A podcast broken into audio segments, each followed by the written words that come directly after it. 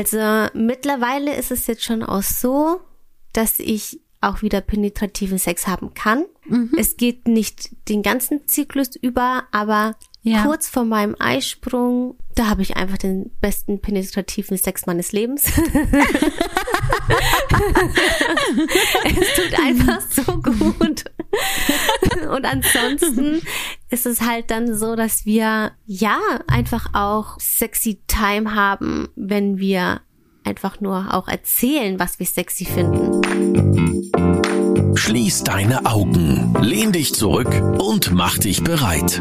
Orions Sexpertin Birte beantwortet jetzt deine Fragen im QA und mit spannenden Gästen rund um Liebe, Lust und Leidenschaft. Und du bist natürlich mehr als willkommen.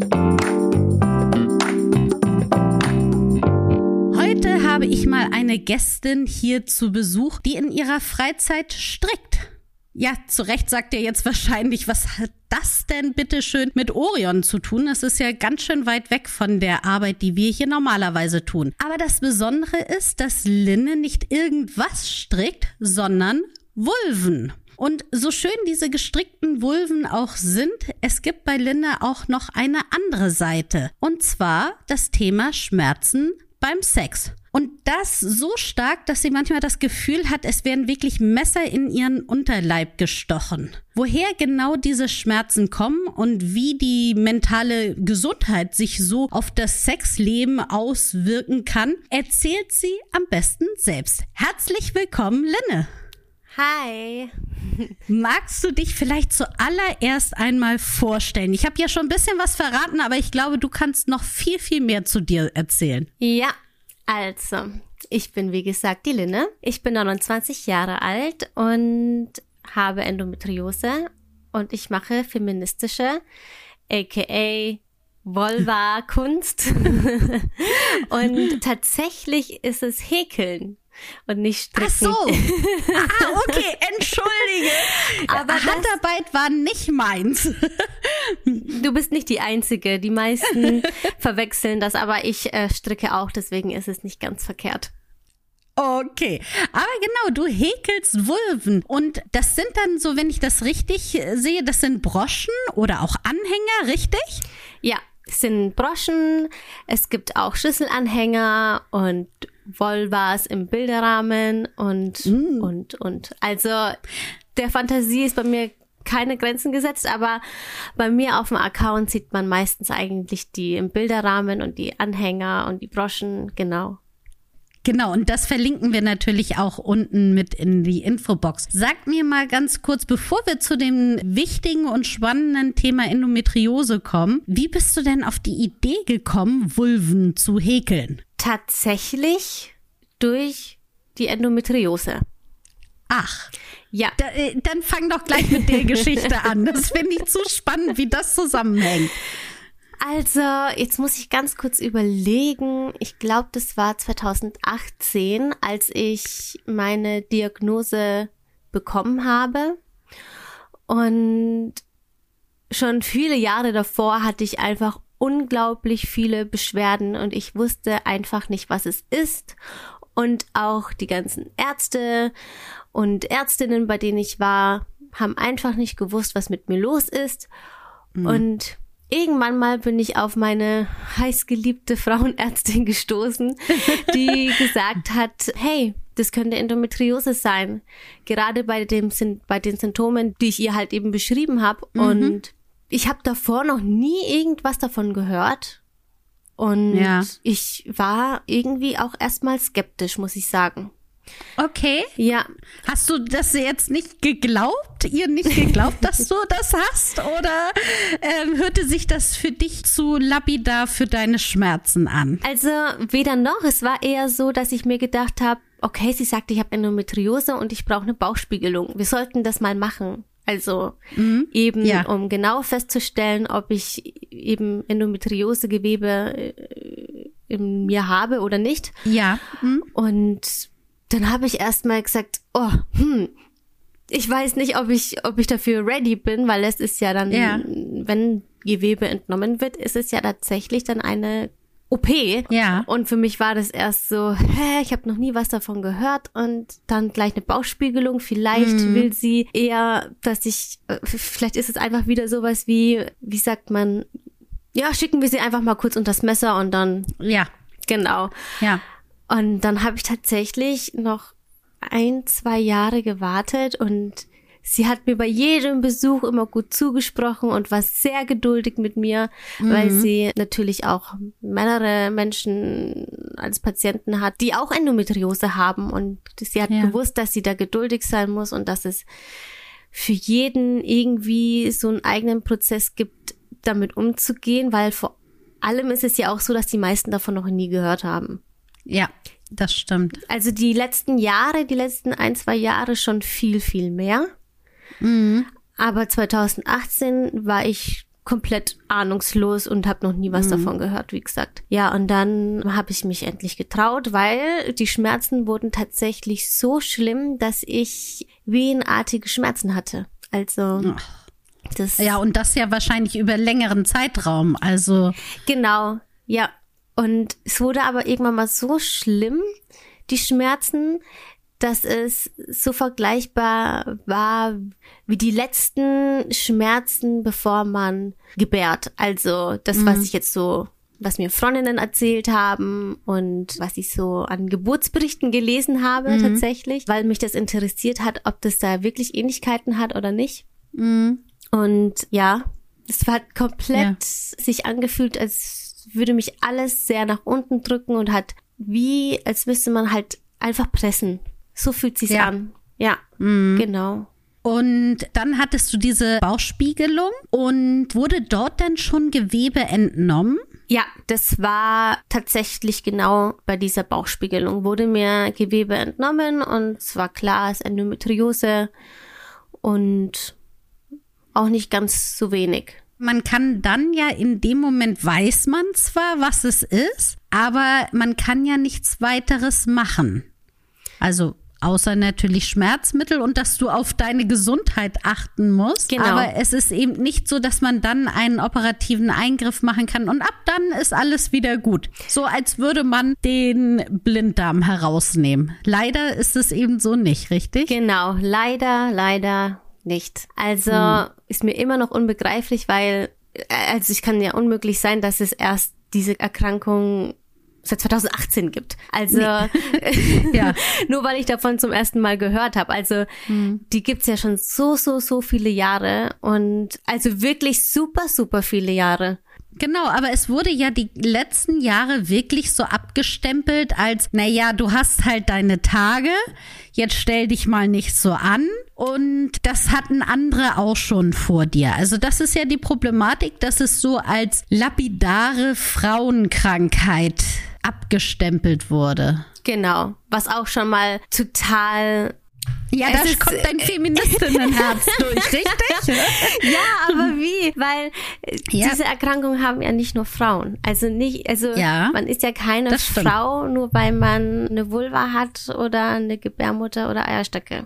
Also das definiert ja eins und nicht. Nur da muss man natürlich leider sagen, dass es ja, also wenn es schon um Frauengesundheit schlecht gestellt ist, dann ist es natürlich um die Gesundheit von queeren Personen noch viel schlechter gestellt. Also da muss man natürlich wirklich sagen, da wird ja noch weniger geforscht oder dran gearbeitet oder ist man in der Medizin gewillt, dort Erleichterung zu schaffen. Ja, also so ist es, ganz genau.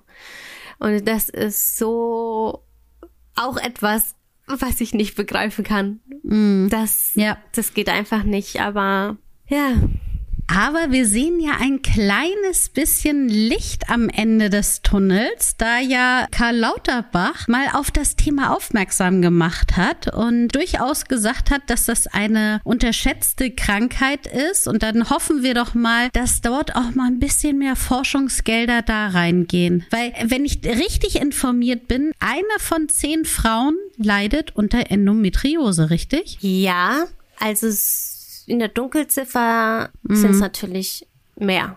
wahrscheinlich jetzt, mehr, ja, richtig. Würde ich jetzt sagen, weil Ja. nicht jede Person lässt es auch untersuchen, Mhm. beziehungsweise eine Bauchspiegelung machen lassen. Und ganz viele sagen, ich habe halt Schmerzen und das ist meine Periode. Genau. Mhm.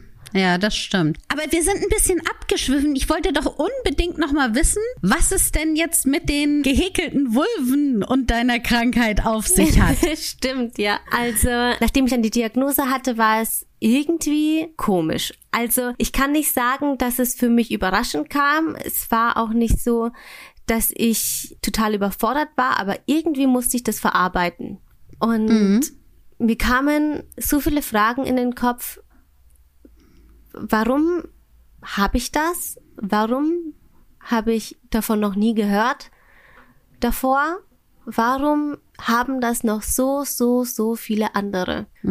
Und warum weiß man so wenig darüber?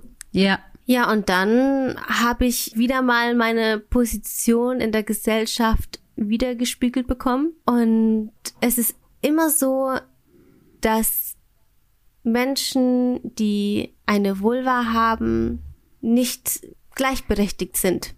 Also Ja.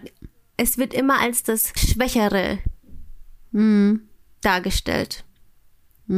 Und dann habe ich mir überlegt, hm, ich muss das kreativ umsetzen und habe angefangen, Vulven zu häkeln. Vor allem hat es mich auch noch angespornt, als eine Bekannte gesagt hat, hm, ja, ich kann nur Penisse häkeln, aber Vulven, das ist schon irgendwie ganz schön schwer.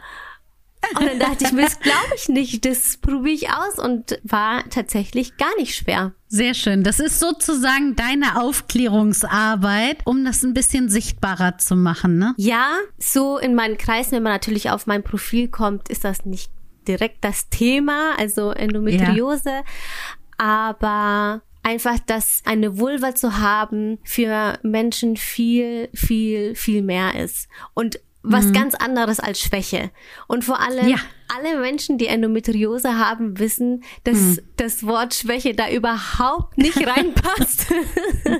Ja, da kommen wir nämlich auch schon zu dem Thema deine Schmerzen. Also hast du sie während deiner Periode oder hast du sie auch während des Eisprungs? Also kannst du die irgendwie einschränken, wann du die Schmerzen hast? Seit einem halben Jahr kann ich sie einschränken. Also weiß ich, also habe ich wieder mehr über meinen Körper gelernt und weiß, dass ich Schmerzen habe bei meinem Eisprung. Ich habe tatsächlich die Pille abgesetzt, obwohl viele sagen, dass es besser ist, die Pille da zu nehmen, wenn man Endometriose Ja. hat, wegen den Schmerzen. Aber das hat sich so sehr auf meine Libido ausgewirkt, dass ich gesagt habe, Ja. nein. Dann, dann sogar noch eher die Schmerzen. Ja, um einfach wenigstens dann auch guten Sex haben zu können. Ja, ja. So. Also alles will ich mir dann nicht nehmen lassen. Ja. Weil das ist nämlich ja auch ein Thema, was dich ja sehr beschäftigt, nämlich, dass du am Anfang ja schon die Probleme hattest bei penetrativem Sex, dass du eben Schmerzen hattest. Genau. Und das hat dich ja sehr beschäftigt, richtig? Sehr, sehr Ja. beschäftigt. Ja, und sowas ist natürlich auch innerhalb einer Beziehung ja nicht wirklich einfach oder belastet ja auch Beziehungen. Ja, und nicht nur eine Seite, nicht nur die betroffene Seite, sondern Nee. auch die andere Seite. Aber die andere Seite muss ja erstmal davon wissen, Genau. von diesen Schmerzen, weil da kommen wir nämlich auch zu diesem Thema, dass du ja am Anfang auch gar nicht so offen darüber gesprochen hast. Ja, also wenn man nicht weiß, was es ist, warum man diese Schmerzen hat, kann man auch irgendwie nicht wirklich selber auf sich eingehen und dann, wie soll man dann auf andere eingehen? Also, Ja, wenn du selber deinen Körper nicht ganz erforscht hast und nicht genau weißt, was damit passiert, dann ist es natürlich auch schwierig, dem Gegenüber das zu erklären. Was ja also, es hat ja nicht nur was mit Endometriose zu tun, sondern ja auch grundsätzlich mit der Lust und mit Sex. Also wenn du selber nicht weißt, was dir Spaß bringt, kannst du das nicht deinem Gegenüber mitteilen, genauso wie wenn du selber nicht weißt, dass das jetzt nicht das ist, was dich zum Höhepunkt bringt. Ja, genau. Und tatsächlich bin ich ganz schön traurig, dass ich das erst so spät erfahren habe. Mhm. Weil ja. so viele gute Jahressex sind einfach flöten gegangen. ja, ich glaube, das ist ja auch so ein, so ein Thema, das bei heteronormativen Sex oftmals Frauen wirklich versuchen, alles, damit es für beide total gut ist. Oder nein, nicht zwingend nur für beide, sondern auch vor allen Dingen für den Partner. Genau. Gut wird. Und man sich da gar nicht so sehr auf sich selber hört und auf den eigenen Körper hört. Und das ist, glaube ich, ein ganz großes Problem in der Gesellschaft und auch bei dem Spaßfaktor Sex. Ja. Ja. War ja bei dir auch ähnlich. Äh, ja. ja. oh, und wie hast du es denn geschafft, darüber zu reden? Also was sind so, ich meine, das ist ja auch wirklich schwierig zu sagen, so, Schatz, wir müssen uns jetzt hier mal hinsetzen, folgendes. Ja, also das, oh, ja ich muss gerade einfach nur lachen, weil ich gerade so wieder den Prozess vor meinem ja. inneren Auge sehe. Es war einfach anstrengend. Ja. Also, wie habe ich damit angefangen? Also in erster Linie hat ja mein Mann das eh schon gespürt, mm. weil ich dann öfters dann abgelehnt habe oder weil ich dann irgendwie so, hm, vielleicht doch lieber heute nur kuscheln oder mm. hey, ich könnte dich doch nur befriedigen und ja, ja, hab mich, also er hat gemerkt, dass ich mich auch nicht sexy fühle. Also mm. das kommt dann auch noch dazu. Man fühlt sich ja dann selbst auch nicht sexy. Und dann hat er es irgendwann mal natürlich auch angesprochen und gesagt so, hey, was ist los? Ja. Und dann habe ich gesagt, ja, es tut halt schon ab und zu weh. Und nachdem ich dann die Gnose hatte und ich glaube auch schon, eigentlich schon kurz davor, vor der OP, da war es dann schon mhm. so, dass ich dann irgendwie mich selber auch ernst genommen habe. Also schön, ja. Die Schmerzen bilde ich mir nicht ein. Die Schmerzen sind mhm. da die Schmerzen, die sind nicht nur in meinem Kopf, also die sind nicht eingebildet mhm. einfach. Und ich darf das sagen, ich darf meine Grenzen aufweisen, mhm. ich darf nach meinen Bedürfnissen gehen. Ja. Und das habe ich dann natürlich auch gemacht und habe dann echt schnell ganz offen darüber reden können. Es ist ja nur für dich von Vorteil, also auch um der eigenen, kommen wir ja zu der mentalen Gesundheit, ne? Wenn man darüber reden kann, dann wirkt sich sowas ja auch oftmals auf den Körper aus, dass man eben auch schon mal da offener ist und sicherlich zumindest ein kleines bisschen weniger angespannt in die sexuelle Situation reingeht, oder?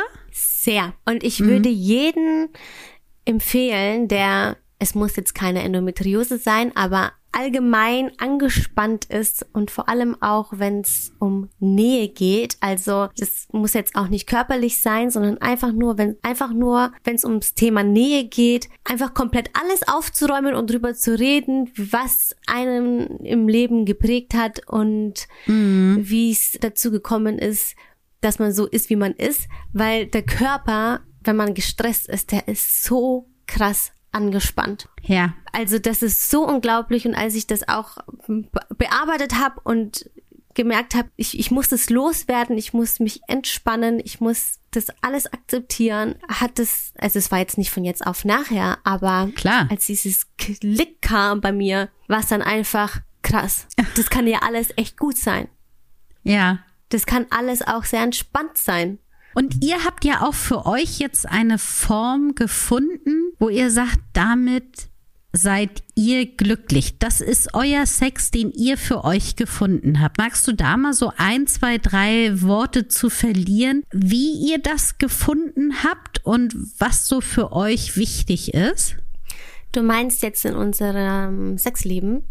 Genau. Mhm. Also mit ganz viel rumprobieren und aufeinander eingehen, haben wir tatsächlich herausgefunden, dass wir nicht und also dass auch mein Mann keinen penetrativen Sex unbedingt braucht. Mhm. Also mittlerweile ist es jetzt schon auch so, dass ich auch wieder penetrativen Sex haben kann. Es geht nicht den ganzen Zyklus über, aber Ja. kurz vor meinem Eisprung, da habe ich einfach den besten penetrativen Sex meines Lebens.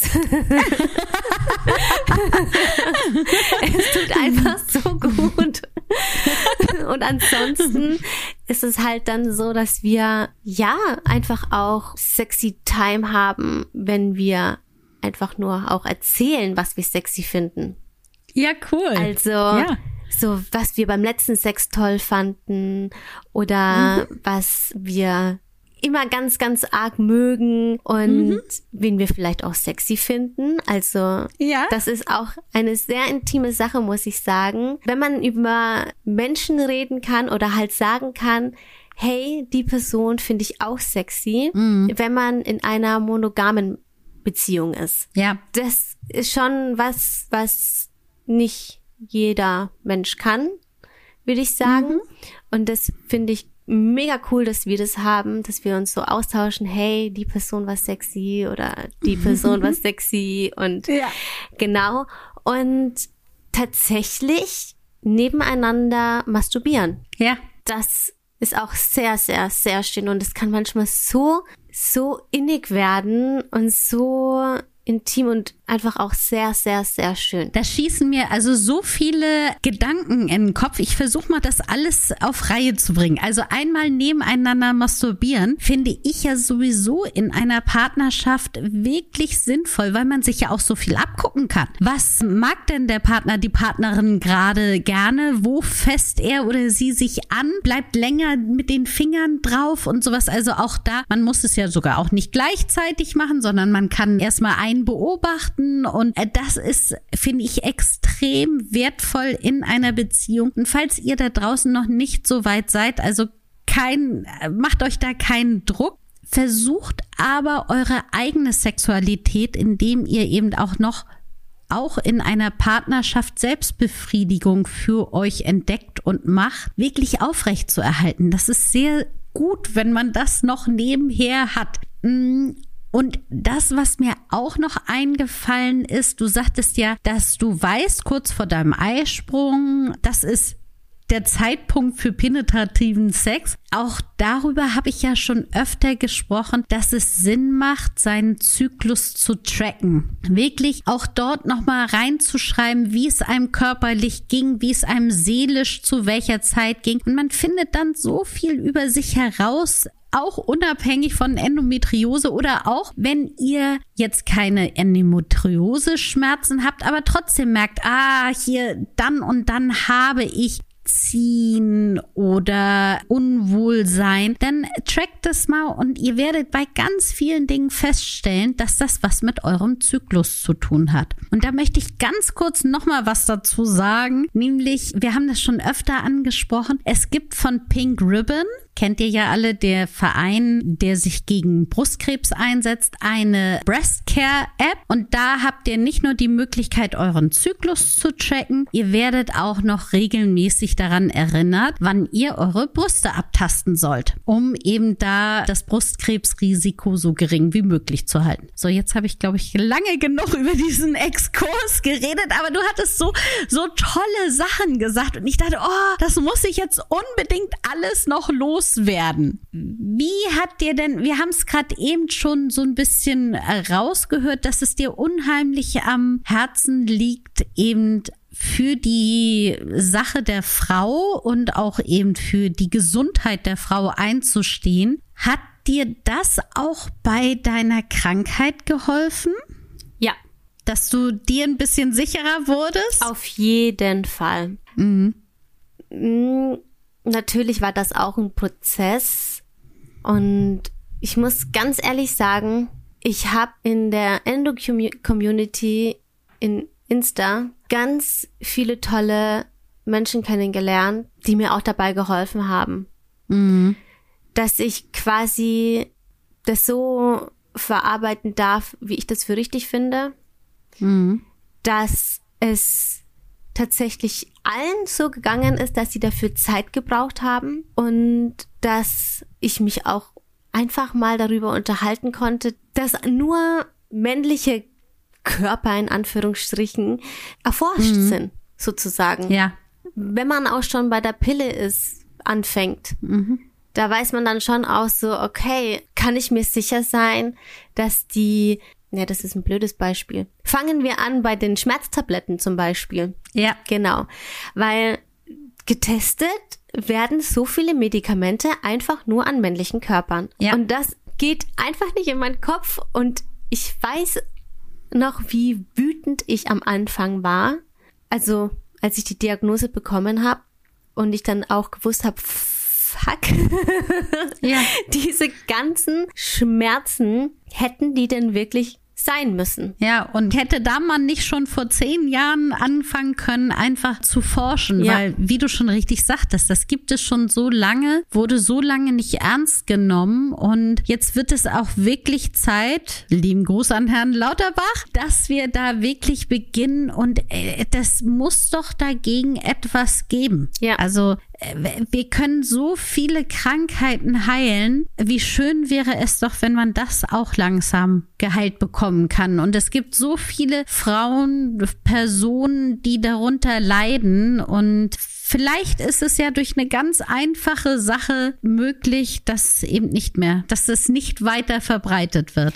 Ja, also es muss ja nicht erst mit einer Impfung, mit einem Medikament oder mit einer Operation ähm, zur Heilung kommen, sondern es wäre auch schon echt schon mal ein guter Fortschritt, wenn betroffene Menschen dabei unterstützt werden.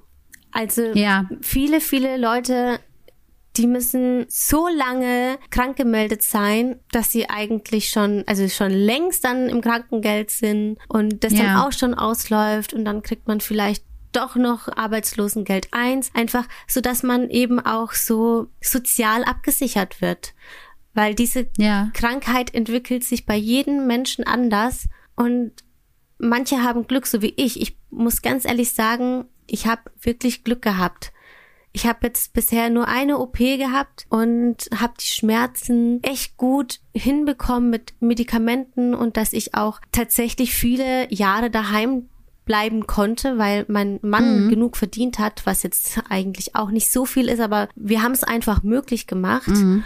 Und dass man einfach wirklich auch sozial aufgefangen wird. Das, das ja. wäre schon mal ein sehr, sehr wichtiger und ein sehr großer Schritt, dass sich die betroffenen Menschen auch nicht alleine fühlen, nicht verzweifelt fühlen und auch ernst genommen fühlen. Genau. Also ich bin mir nicht so sicher, wie viele ArbeitgeberInnen es gibt, wo man sagt, ja, ich habe Endometriose, die das nicht eventuell abtun unter, ach komm, ich habe auch manchmal Periodenschmerzen oder sowas. Ja. Also auch da, dass man das anerkennt als eine Krankheit, die es eben auch ist und die Schmerzen verursacht und man dann auch eventuell nicht arbeiten kann an den betroffenen Tagen. Genau.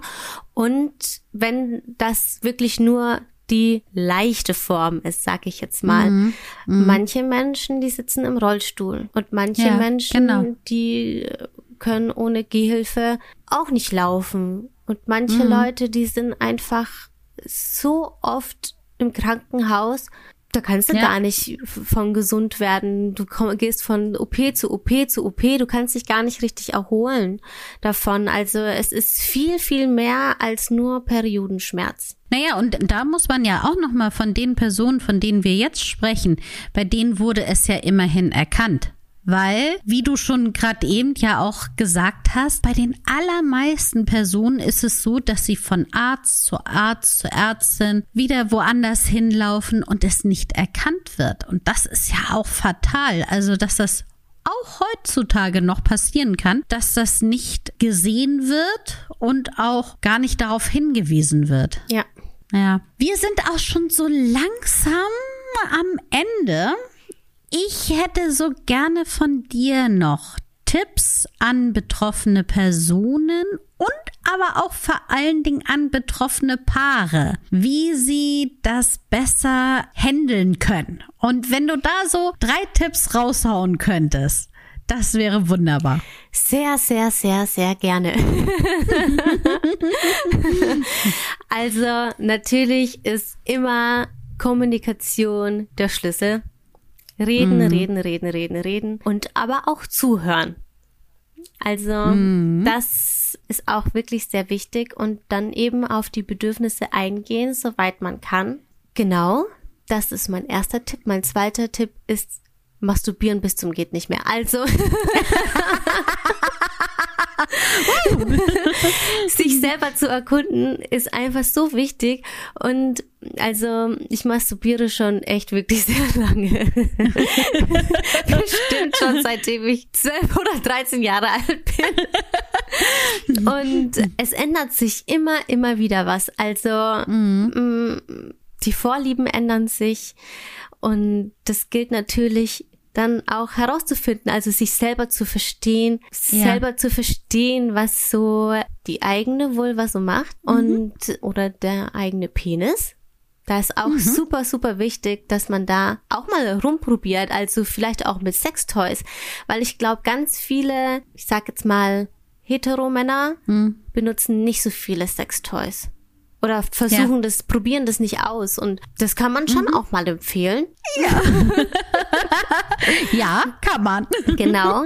Mhm. Und mein dritter Tipp ist, dass man gut mit sich umgeht. Mhm. Einfach gut zu sich ist und nicht immer bei, also beim Sex ist es, ist, beim Sex ist es voll oft so, dass man, wie du schon gesagt hast, voll oft beim Gegenüber ist. Mhm. Und man will immer dem Gegenüber das so schön machen wie möglich. Aber wenn man sich auch mal so überlegt, wenn man jetzt zum Beispiel Pornos schaut, dann findet man es mhm. cool und sehr, sehr sexy, wenn man sieht, wenn eine andere Person richtig Spaß hat, also den Sex ja. richtig genießen kann und dass man dann halt eben auch sagt, hey, das und das tut mir gut und das und das nehme ich mir jetzt in der Zeit, in der sexy Time Zeit. Ja. Und mhm. mir hat es total geholfen. Und meinem Mann ja. auch. Also der findet es so toll, einfach mich ja. zu sehen, wie lustvoll ich sein kann. Und mhm. andersrum geht's mir dann genauso, wenn ich sehe, wie lustvoll er ist. Also ja, einfach gut ja. sich sein, seine Bedürfnisse dann halt auch auszuleben und ja. Ja, das finde ich also ein, ein wunderschönes Schlusswort. Gerade auch dieses gut zu sich sein und nicht immer auch so streng mit sich sein. Das ist ja auch ganz oft so, dass man, ja, du musst jetzt hier noch einen Orgasmus zum Beispiel bekommen oder du musst jetzt ja Spaß haben oder warum hast du jetzt schon wieder keinen Spaß gehabt, sondern einfach mal zu sagen, okay, war das gerade schön? Dann reicht es doch. Also, wie nicht immer so hart zu sich selber sein, sondern sich selber was Gutes tun. Genau. Und vielleicht auch gerade eben, wenn man so eine Krankheit hat, die ja schon auch sehr viele Schattenseiten hat und dass man dann eben die andere Seite, die Sonnenseite mit noch mehr Sonne befüllt und mit noch mehr Lust am Leben und am Körper und an der genau. Liebe. Sehr schön. Ich bedanke mich ganz herzlich für deine offene Art, für deine Antworten auf meine Fragen und wünsche dir und deinem Mann noch weiterhin so ein lustvolles Leben. Vielen, vielen Dank und auch vielen, vielen Dank, dass ich über diese zwei wichtigen Themen mit dir sprechen durfte. Sehr gerne. Tschüss. Tschüss. Das war Willkommen, dein Orion-Podcast mit Sexpertin Birte. Du willst nächste Woche wiederkommen? Dann abonniere uns gerne auf der Podcast-Plattform deiner Wahl.